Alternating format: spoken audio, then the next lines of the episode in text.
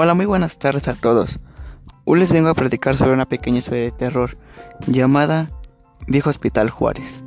Inicia así.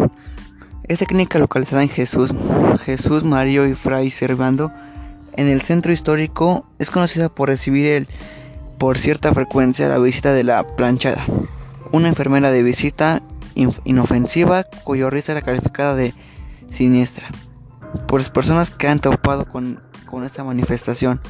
El nombre lo obtuvo por su atuendo colonial, el cual luce perfectamente planchado y amildonado. La mujer se enamora perdidamente de un médico, sin embargo, el cariño no era recíproco, tal y como ella misma lo pudo constatar, y al, y al enterarse que el médico salía con otra chica, jamás se recuperó de la desilusión amorosa y decidió ser una mujer amargada, sin vida social. El chiste así fue su vida. Eso es todo amigos.